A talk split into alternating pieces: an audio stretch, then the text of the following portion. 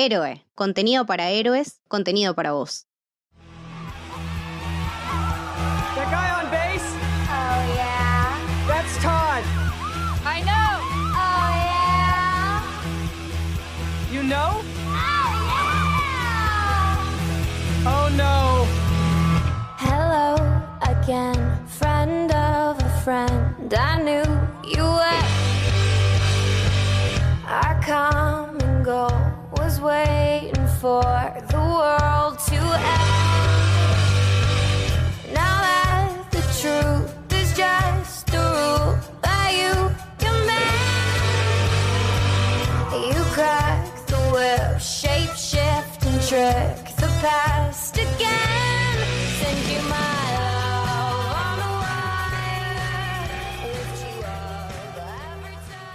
Bienvenidos y bienvenidas al Camino del Héroe. Mi nombre es Lucas y estoy con Camito. Hola, ¿qué tal? Y hoy vamos a hablar de... Scott Pilgrim vs. The World. Y también estamos en presencia de Mika Cárdenas, que ya estuvo en varios episodios, así que bienvenida nuevamente, Mika. Buenas, muchas gracias por invitarme. Sos re fan de Scott Pilgrim, ¿no? Sí, me encanta, me hace tan feliz. ¿Leíste el cómic? Eh, sí, obvio. Este, lo leí hace varios años y lo estoy leyendo ahora, mm, me lo estoy comprando por Book Depository y la verdad que como no está en stock tanto tiempo, eh, me está costando un poquito, pero sí, lo estoy leyendo de nuevo y me está encantando, me está, me está haciendo un poco más llevadera la cuarentena. Muy bien, muy bien. Eh, la película, dirigida por Edgar Wright, cumplió 10 años el último 13 de agosto. Wow, qué viejos que estamos. Sí, tipo 10 años, fue acá nomás. Pero bueno, eh, pensamos que es una buena ocasión para hablar de este peliculón. Personalmente es una de mis películas favoritas, me encanta. Igual es difícil porque para mí es una película, cómic, videojuego. O sea, es todo junto al mismo tiempo. Es una obra que une la cultura del cómic con la cultura de los videojuegos, pero complementándose. No es que por momentos es una o por momentos es la otra, sino que al mismo tiempo es un cómic y es un videojuego y es una película. Eh, es como que se complementa todo. Y no solo esas culturas, sino que también la cultura de la música, la cultura del cine, eh, la cultura nerd, la cultura japonesa, la cultura canadiense, de hecho, también. Eh, es como todo una amalgama de, de- de culturas que funcionan perfecto. Decís, ¿cómo hizo este tipo Edgar Wright para, para lograrlo? Pero es maravilloso. Aparte porque me parece también que, se maneja en un lenguaje que es súper, súper generacional y que también está buenísimo eso, ¿no? Digo, en este, en este décimo aniversario, eh, revisitarla y descubrir un montón de cosas desde los personajes hasta los juegos, hasta las referencias, pasando por los problemas que enfrentan. Ninguno de estos eh, envejeció mal. Los diálogos son perfectos. Eh, hay algunas escenas incluso que, que vale la pena como rememorarlas y decir, che, qué bueno que está esto para después retomarlo, tipo 10 años antes y, estaba re bueno lo que hicieron. Eh, los personajes femeninos me parecen que están súper, súper... eh, son nada, fuertes, poderosas y, y- no le tienen miedo a nadie y no se comen una y hay un montón de, de cosas relativas a la, a la sexualidad, ¿no? Ya bueno, con, con- lo vemos en los sex de Ramona, es algo que, que va súper fluido y que también al ser esto, como vos decís, un mashup entre cómic, videojuego, peli y una nostalgia de, la adolescencia, como que uno lo deja fluir, ¿no? Como que cualquier cosa podría pasar, creo que también se presta mucho a eso. La verdad que me, me parece, me parece increíble. Eh, yo recordaba a las chicas como estando mucho menos desarrolladas y ayer volví a ver la película y dije, no, está, está buenísimo, me encanta, me encanta cómo van aprendiendo cosas y cómo Scott inclusive va aprendiendo cosas acerca de las chicas que quizás no tenía tanto en cuenta y está buenísimo. Me encanta cómo Knives aprende a, como a no dejarse llevar por lo que piensen los demás de ella. Eh, Ramona también. Ramona aprende como el valor que tiene ella misma en vez de estar todo el tiempo dependiendo de, de estos tipos. Nada, me parece como un personaje súper fuerte, eh, aparte de ser como la Manic Pixie Dream Girl, que es como una desconstrucción de, de ese trope. Qué mujer Ramona, chicos. Sí. Qué mujer. Es la mujer de nuestros sueños. Sí, sí, sí, sí, sí. Lo que decía Mika me parece re interesante, sobre todo por, sí por Ramona, pero por Knives también puede ser como que Mika también lo había dicho, era, nada, al principio de la peli la ves como, bueno, aparte siempre está este contraste de que, bueno, tiene 17 y es muy chica y es como súper ridícula, pero creo que también la peli y todo lo que la hace pasar Scott, que, en algún momento está mal y él después se da cuenta, eh, la ayudan a ella un montón a hacerse valer mal. Lo vemos después al, al, al final de la peli, ¿no? O sea, todo el tiempo en conflicto con Ramona hasta que después entiende que en realidad la que estaba mal no era Ramona, justamente. Claro, bueno, y la última línea de Knives, que es como, bueno, después de todo, soy muy cool para vos. Eh, me parece increíble porque aprende un poco a apreciarse ella misma, ¿no? Y a no estar tan pendiente de, de Scott. Sí, sí, sí, creo que eso es algo que también resalta mucho en, en, todos los personajes, ¿no? Scott, después, bueno, cuando, cuando está por pelear con Gideon y el Gideon le dice, bueno, venís a pelear conmigo por ella, no, vengo a pelear con vos por mí, ¿entendés? Claro. Entonces, como que también el, el poder del self-respect, ese que, que, aparece ahí modo videojuego, tiene un, claro. un, peso importante en la peli. Totalmente. Que le da tipo una Master Sword. Exacto. Claro. Este, yo quería destacar algo que me parece fundamental en esta película, que es la importancia de la edición y el montaje. En esta película lo es todo.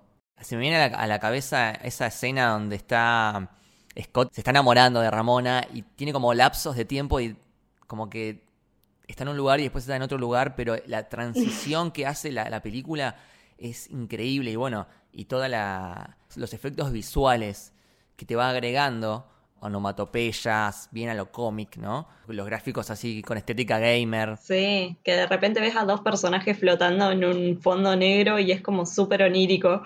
Sí, exactamente, exactamente. O las peleas, el versus, el fight, el continue. Eh, todo eso me parece que está súper bien logrado. Eh, yo no, no entiendo, o sea, ¿Cómo puede este tipo, no sé cuántos años tiene Edgar Wright, pero... 40.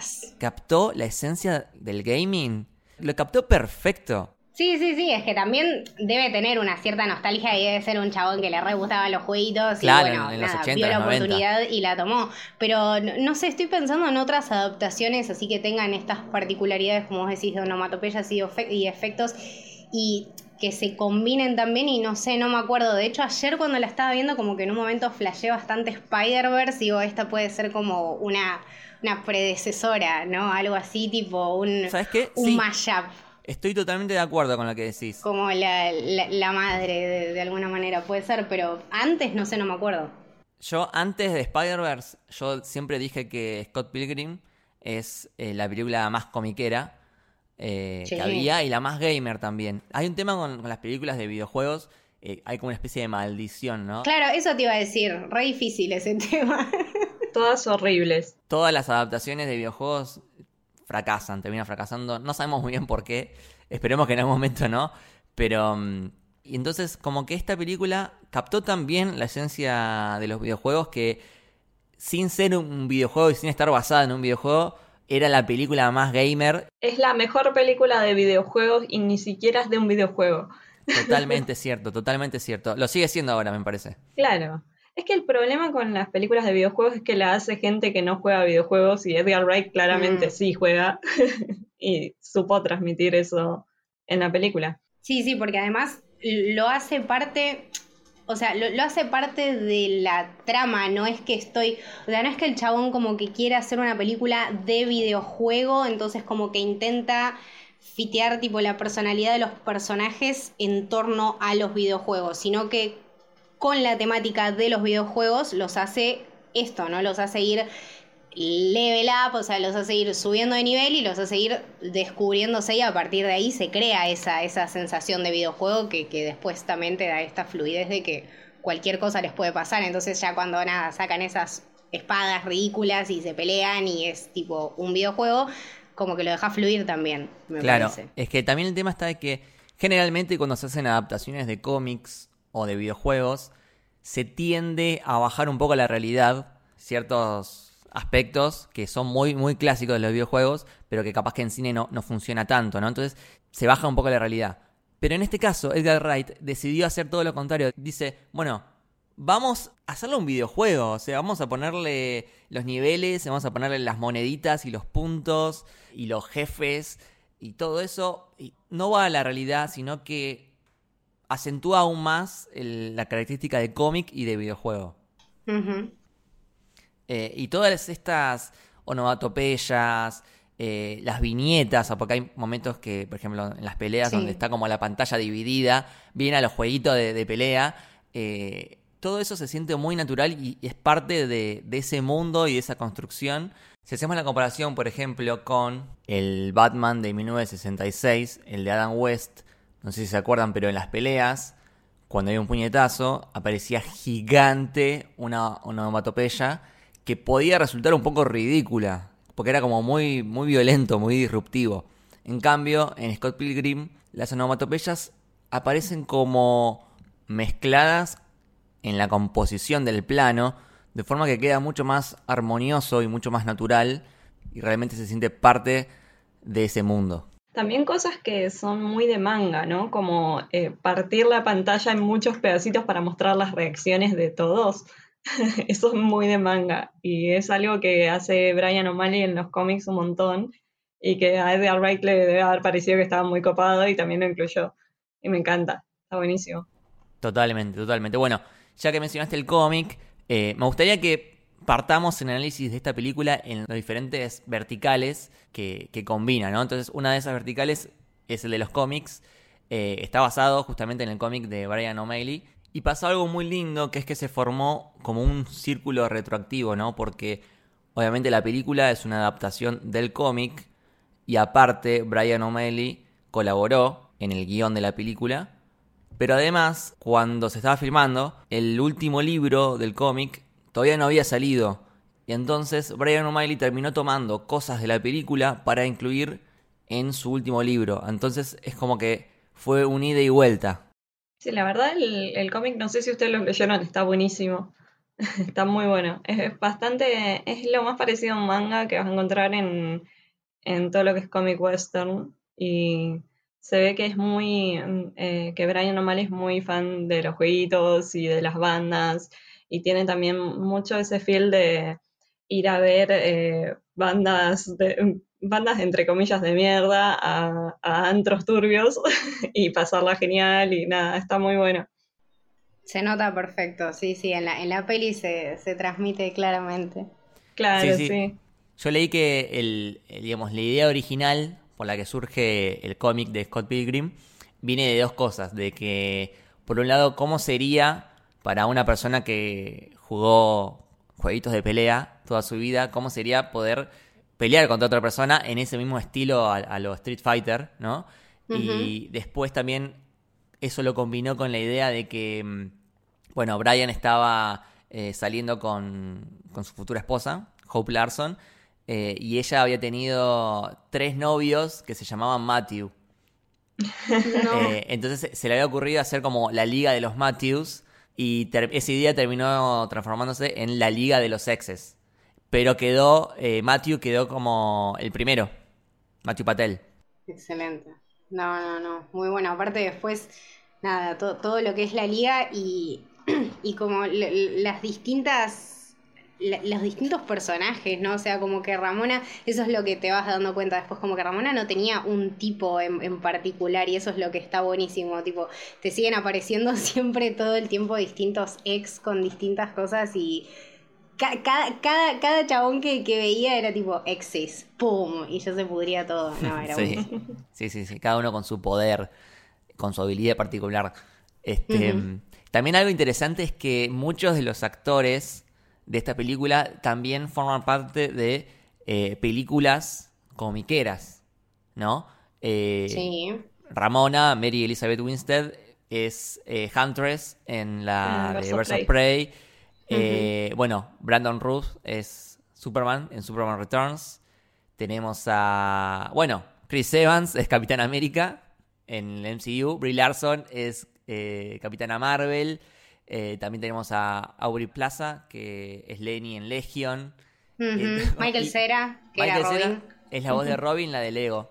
Eh, Le- Lego Qué, Batman. bu- qué, buen- qué buena, qué buenas que son Qué las Lego buena Batman, peli, sí. Sí, sí, sí, sí. Mejor Así que es como que es un elenco muy comiquero. Yo veía un, un meme que era eh, Scott Pilgrim estuvo de novio con Capitana Marvel y derrotó a Capitán América y a Superman. Es como que es lo más Claro. grande de Scott. Pilgrim. Wow, ¿quién lo diría? Sí, sí, sí. Eh, y otra cosa muy comiquera eh, son los nombres. Viste que en los cómics las personalidades suelen tener como la misma letra para eh, el apellido y el Sí. nombre. Tipo Peter Parker. Peter Matt Parker. Reed Richards, Matt Murdock.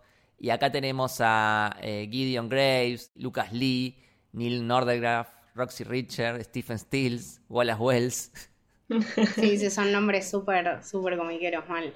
Eh, y también Scott tiene una remera en un momento de los Cuatro Fantásticos. Tiene el Esa cuatro.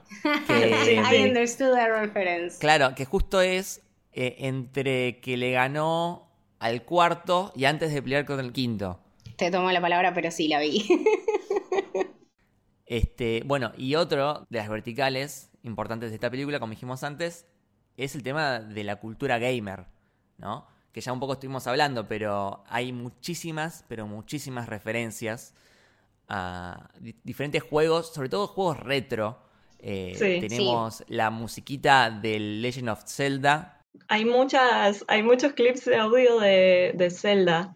Me di cuenta ayer Eso cuando la estaba decir, viendo. como que está muy, muy referenciada. Sí, por ahí cuando aparece Knives, que Scott quiere alardear con todo el resto de sus amigos de Knives, eh, suena el tarararán de cuando obtenés Sí. un objeto en el Zelda.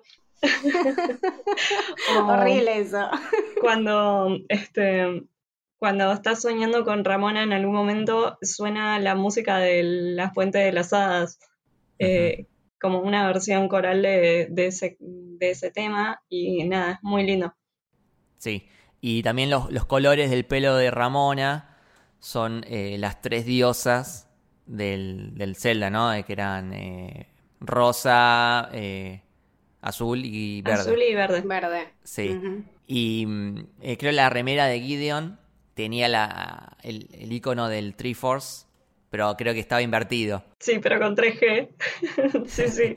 Bueno, para, eh, para usar la música del Zelda, Edgar Wright tuvo que pedir permiso a Nintendo. Viste, Nintendo es como medio.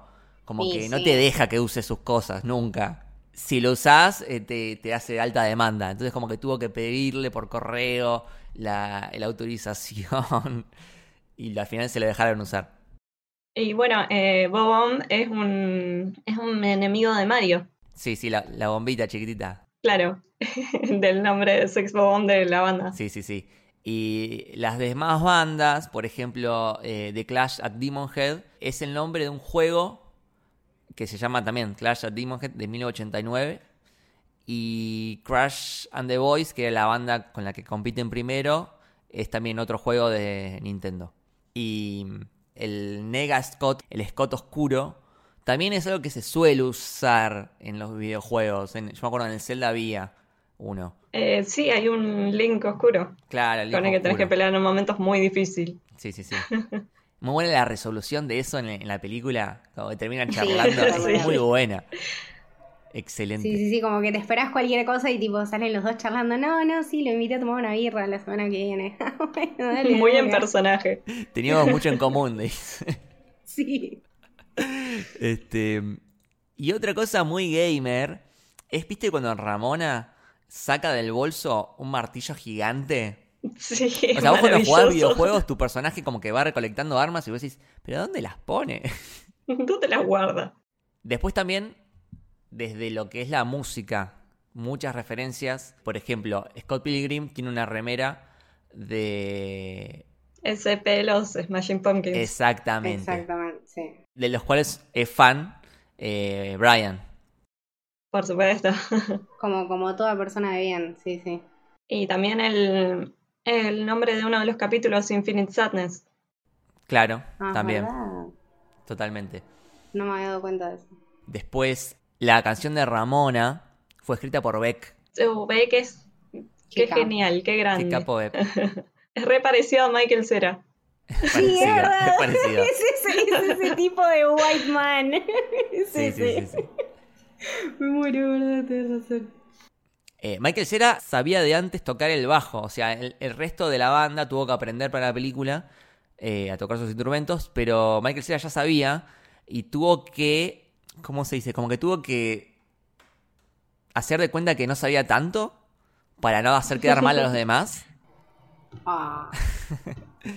Un capo. Porque no, igual no, no lo aparte en la historia Scott tampoco toca tan bien. Claro. Claro, exactamente. Eh, y pero por favor hablemos del el tema, el temazo de la película. Black Sheep de Metric. Sí, sí, sí, sí.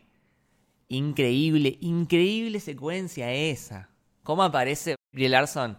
Es muy bueno, es muy bueno. Aparte todo el personaje hiper, no sé, ridícula y creyéndoselo zarpado, no, no, la, la- performance para mí es una, una de las de las mejores, está buenísima.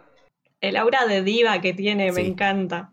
La edición, boludo, no, no, es, es muy, es muy zarpada. Bueno, va, va con, con toda la peli, ¿no? Pero me parece que particularmente los, eh, los temas están hiper, hiper bien filmados, me encantan.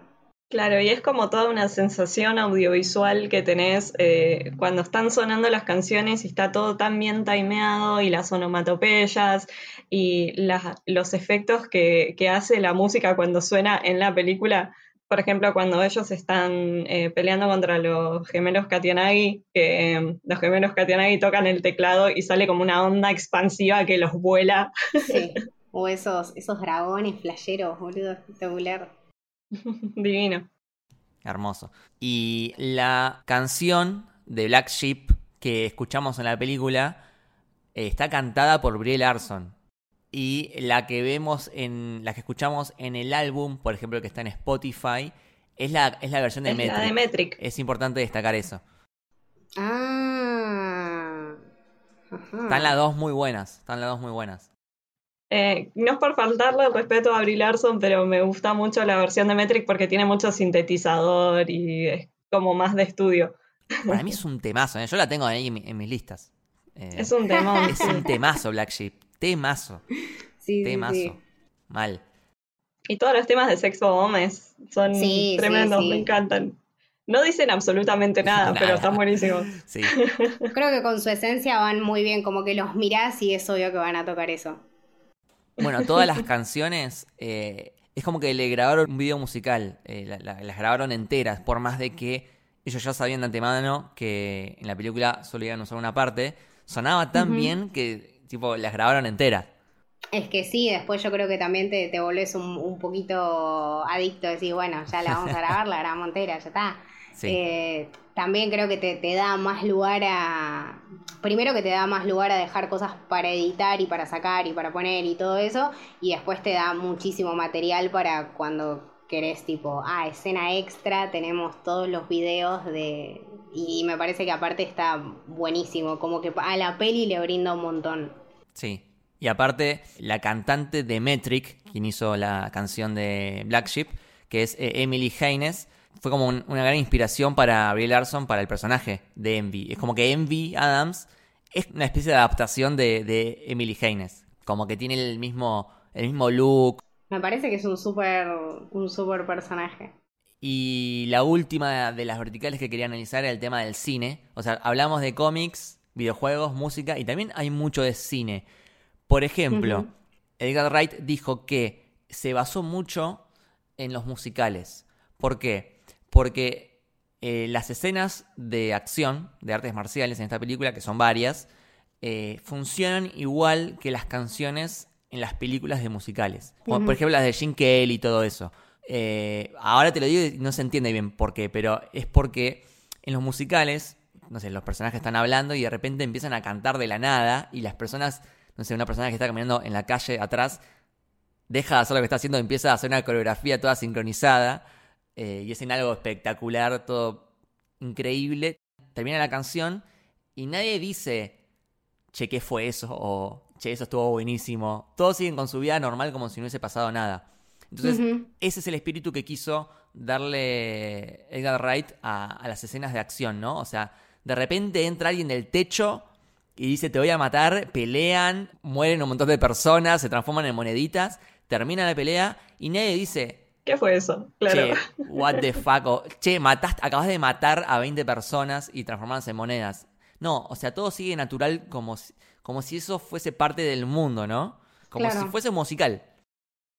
Sí, sí, sí, que vos en, en realidad no terminás entendiendo como si es un, un mundo como en el que nosotros vivimos o los chabones están viviendo como en un videojuego, pero tampoco como que no te lo parás a pensar, es tipo, Claro. se pelean y empiezan a cantar o empiezan a pelear y después se termina y es como, ah, ok, cool, va, va a haber más de esto evidentemente y lo dejas pasar.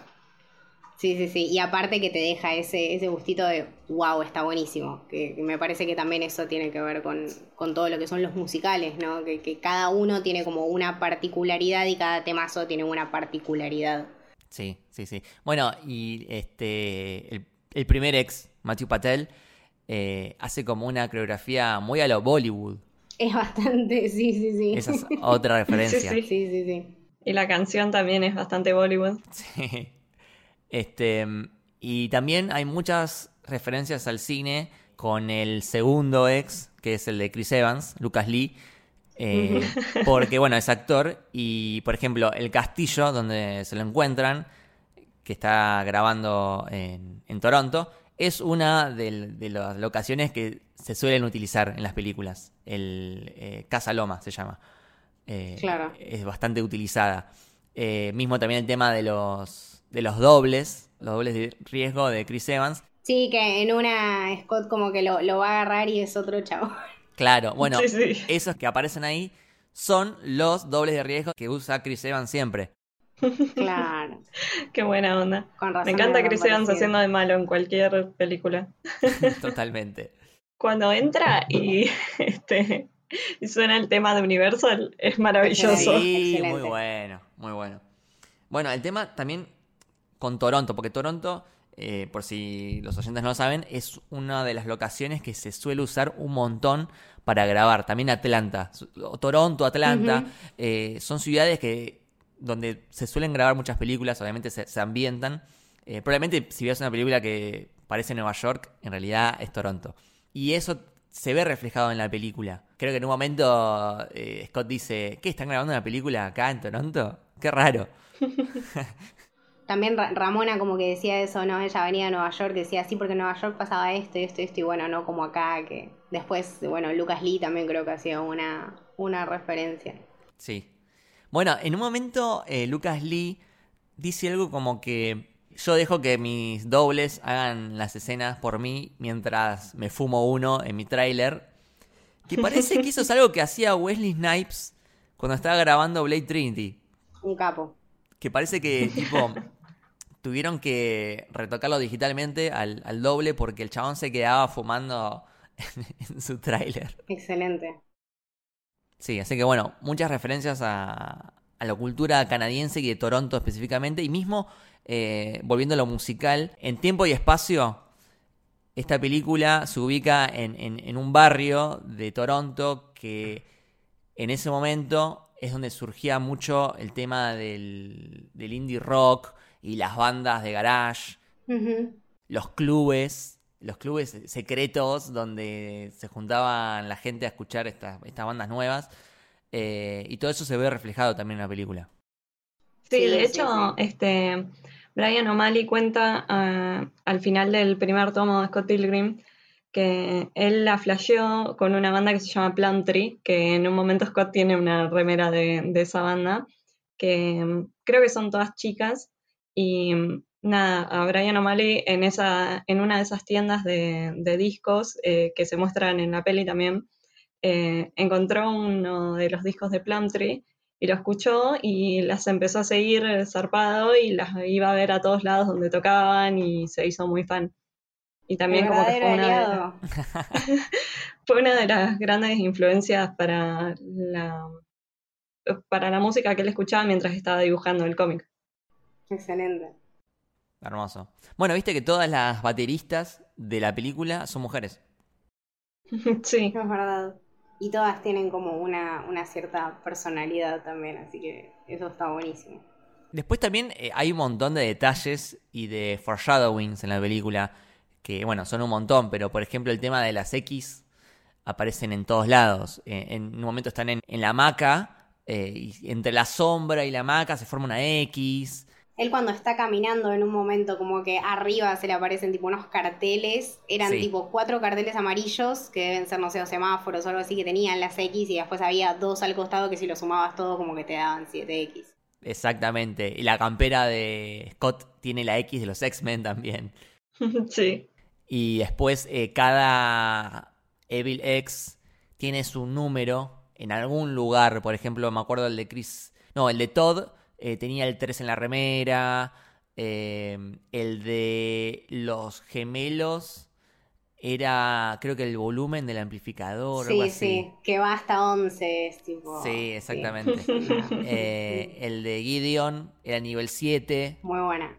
Eh, también menciona algo como que eh, si te tragas un chicle se queda 7 años. Como que el 7 en todos lados estaba. Sí, que le decía, va a estar pegado a mi estómago por 7 años. No lo había pensado, es verdad, tenés razón. Y, y Scott en la remera creo que tiene un 0. Como que él es el 0.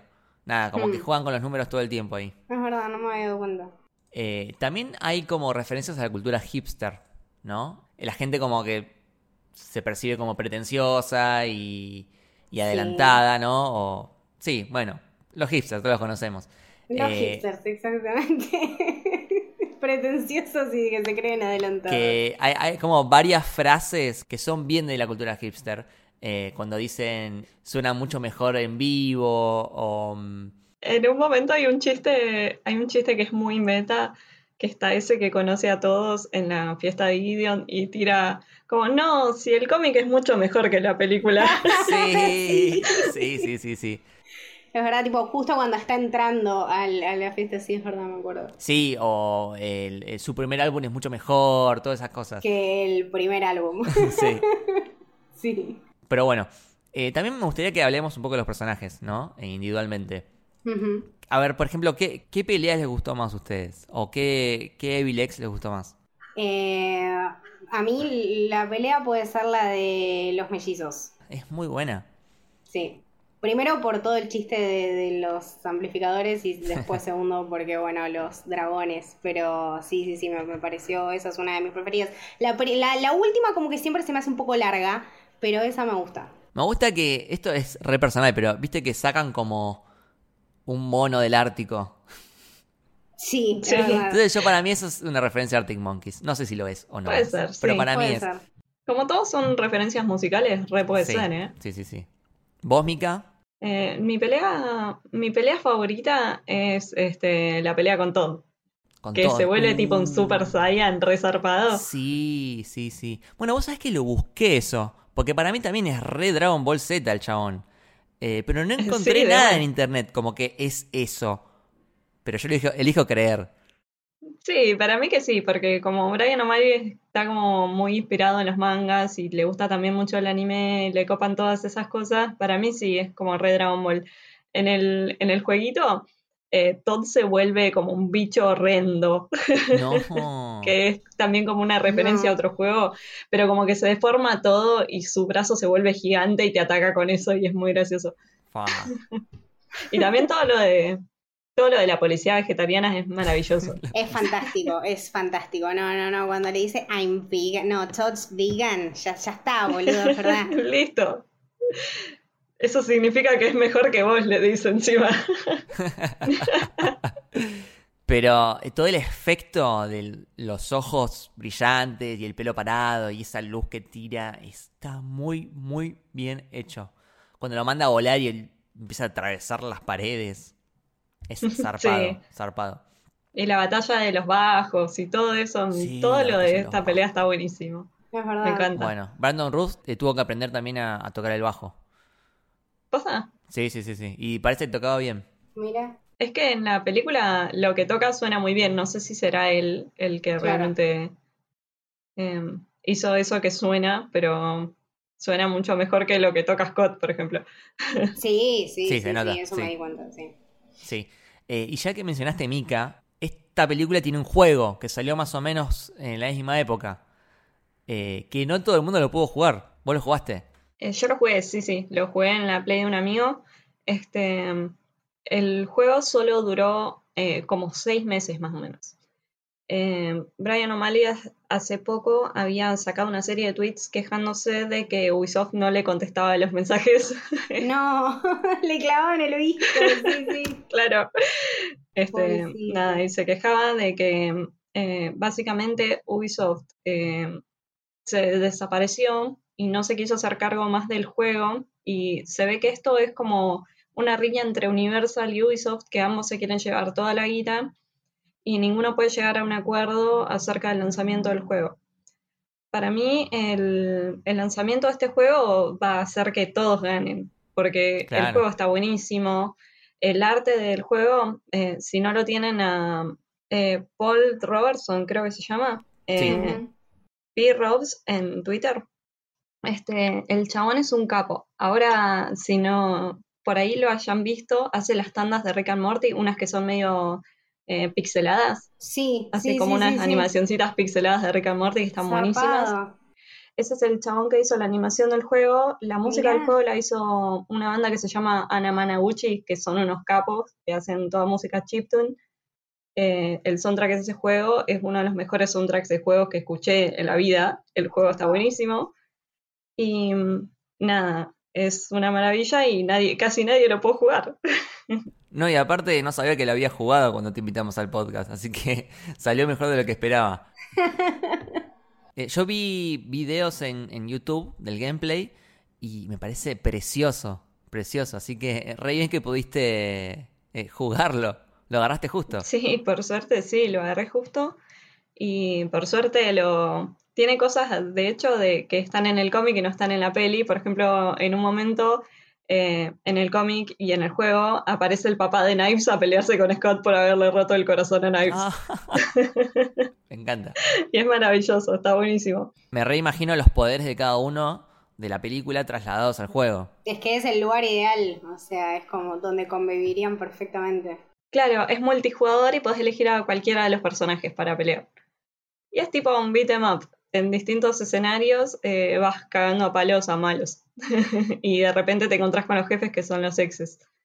Eh, esto se resolvió hace poco con los- el aniversario de 10 años de la peli de Scott Pilgrim.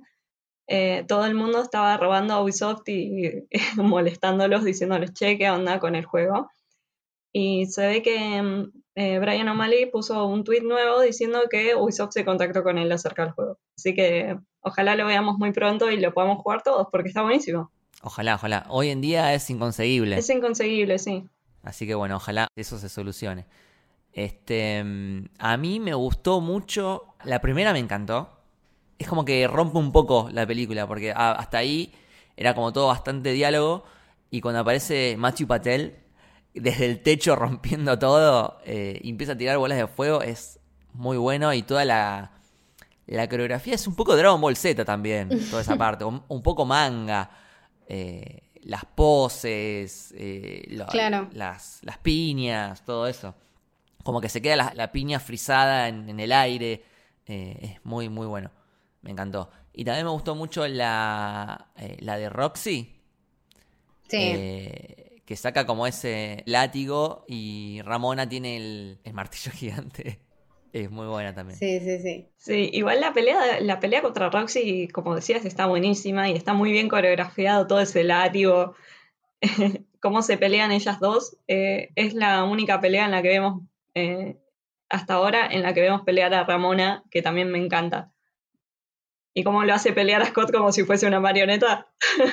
Sí, sí, sí. Y sí. bueno, ahí también no tenías toda la, la dicotomía de, bueno, no, no voy a pelear con una chica, entonces, bueno, buscar la manera. Sí, sí, me, me pareció que estaba buenísima. También, bueno, teníamos a- al, al de antes que decía, no, yo no tengo miedo de pegarle a una chica. Bueno, como que las dos posturas, ¿no es cierto? Claro. No, y aparte, em, salvo la primera y la última, eh, que ganan con, digamos, actually peleando, las demás las ganan como por vías alternativas. Las que no puede ganar, porque está como eh, físicamente no puede ganarle a esa persona que es como súper sí. poderosa. Se busca una manera y es muy gracioso también.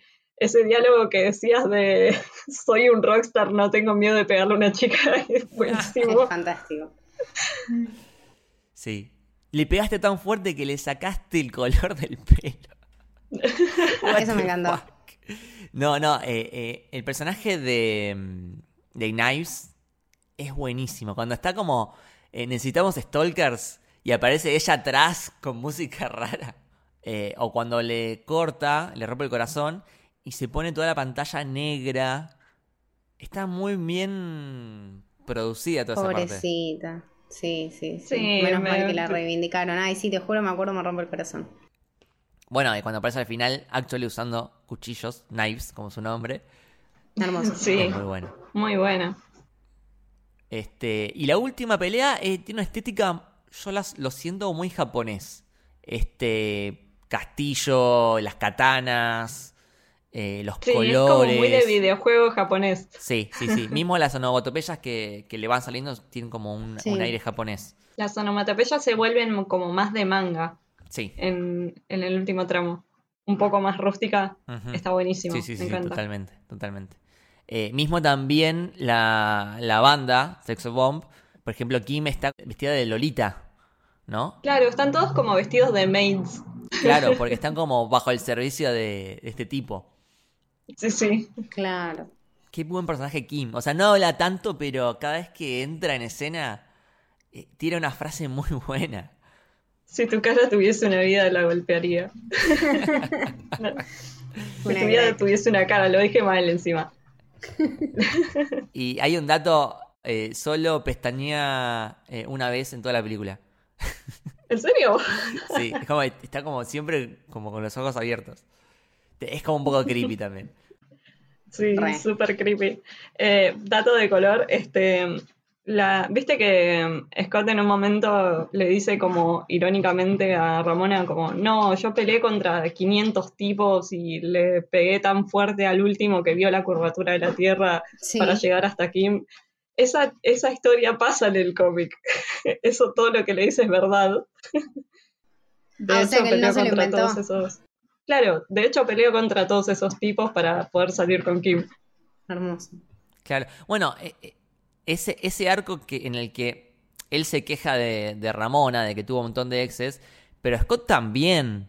Eh, eh, todo el tiempo juegan con The, the New Girlfriend, The New New Girlfriend. Claro, y aparte en un momento le dice tipo, y a esta chica, y a esta chica, y a esta chica, ¿qué pasó? Y él como, no, eso fue malentendido, no, eso fue porque pasó esto, no, y pone un montón de excusas. como no le vas a romper el corazón a Ramona, le dice, creo que Julie. Claro, claro. Es como que son. No son tan diferentes Ramona y Scott en ese sentido. Me gusta que en un momento están como cruzados, ¿no? Porque están. Cuando están en los sillones, que está eh, Ramona y Scott de un lado y Todd y Envy Adams del otro. Y Envy Adams es la ex Scott y Todd es el, el ex de Ramona. Sí, un momento bastante incómodo. Sí, la misma situación. Bueno, el final a mí me encantó. O sea, toda la, la enseñanza Eso está eh, cuando buenísimo. muere y eh, en vez de decidir pelear por Ramona, decide pelear por él y aprende el poder del, del self, ¿cómo es? self-respect. Self-respect. Eso. Eh, es muy bueno. Y si te fijas, viste que cuando él saca la espadita, le dan como que le sube las stats eh, en los videojuegos, viste, cuando le sube la fuerza, Claro, le sube la vida y todo eso. Eh, en el segundo, el, el del self-respect, le sube más que la del amor. Sí. Y de hecho, uno de los stats que le sube son bolas. Sí. Nice. Sí, aparte está buenísimo porque, qué sé yo, todos quedan como, qué sé yo, es, es un lindo final. La ves a. Knives que queda contenta, los ves a ellos que, bueno, quedan juntos.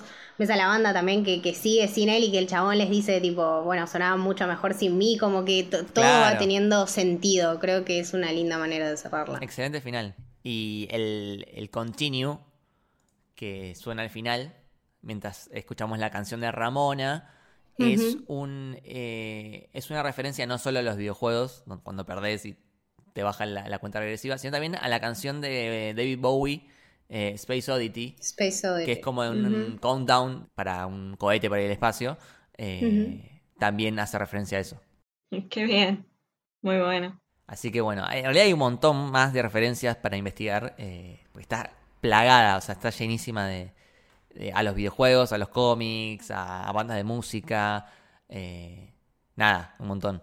Sí, yo diría que también revisitarla para eso, ¿no? Para, para lo que es, creo que es una linda peli para mirar y cagarse de risa un rato y, y, entender y como llegar a, toda esa nostalgia y también está buenísimo verlos ahora. A mí me flashea un montón. Michael Cera, boludo, me parece un actorazo mal. El chabón es un capo. Sí. sí, sí. Igual, Pero- eh, medio en esta película que hace de él mismo. Eh, claro. Es que en sí. todos los lugares hace del mismo. En Arrested Development también hace del mismo. Sí, Tiene sí. esa personalidad y ese tipo de actor y ese tipo de personaje. Es como, no sé, es como este, ¿cómo se llama? Andy Samberg, o sea, es, es- Claro. es esa, es esa persona, Claro, ¿entendés? sí. Siempre va a ser ese persona. papel. Sí, sí, sí. Pero nada, Sí. lo, lo quiero mucho, lo rebanco. Y Edgar Wright eh, eligió a Michael Cera eh, por haberlo visto en Arrested Development. Me parece perfecto. Encontró- Tiene todo el sentido del literal, mundo. Sí, sí, sí, sí, sí. Su Posta, ves a Resti y es el, es el chabón. Me gusta mucho igual, eh, como veníamos hablando del final, lo que pasa con, eh, con Scott, que sí eh, sale siendo una mucho mejor persona, Sí, que en vez de echarle la culpa a los otros de sus propios errores, se hace cargo y nada, eso me parece un muy buen mensaje el camino del héroe. Porque en muchas de estas, claro, en muchas de estas pelis es un chabón, eh, chabón random genérico, ponele en eh, 500 días con ella. El loco sí. nunca se hace cargo de que él mismo es una mierda. Sí, todo lo que estaba mal era Summer, sí, sí, sí. Y que todo lo que estaba mal era Summer y que yo voy a estar con otra chica y voy a estar bien porque no es Summer y yo no hice nada malo. Y acá, en cambio, eh, Scott dice como, no, yo estuve mal, yo te engañé a vos y te engañé a vos y las lastimé a las dos. Y me lastimé a mí mismo y estuve, estuve mal. Y ahí es donde puede llegar a ganar también. Totalmente. Hermoso. Así que, bueno, recomendamos revisitar esta película. Si pueden leer el cómic también, el juego cuando se pueda, cuando lo habiliten. Y también la, la filmografía entera de Edgar Wright es buenísima. Es, es un gran, gran director. Absolutamente, sí, sí, sí, desde, um, bueno, pasando por Scott Pilgrim, Hot Fuzz, que me parece increíble, Llanos de Dead, Uh, debe Llanos ser de una de mis favoritas. ¿Sabes qué? Baby Driver siempre me queda ahí como en el tintero, está buenísima y me encanta, pero... Y está, tiene todo lo bueno, pero no lo sé, como que me gustan un poco más quizá las comedias, me parece.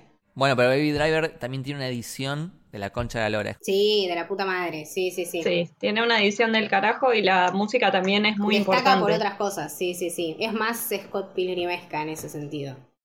A mí me gusta, eh, y acá te voy a traicionar, Camito, que me gusta más Baby Driver porque, porque soy muy de la música, me encanta la música y estuve obsesionada con el soundtrack de Baby Driver un montón de tiempo.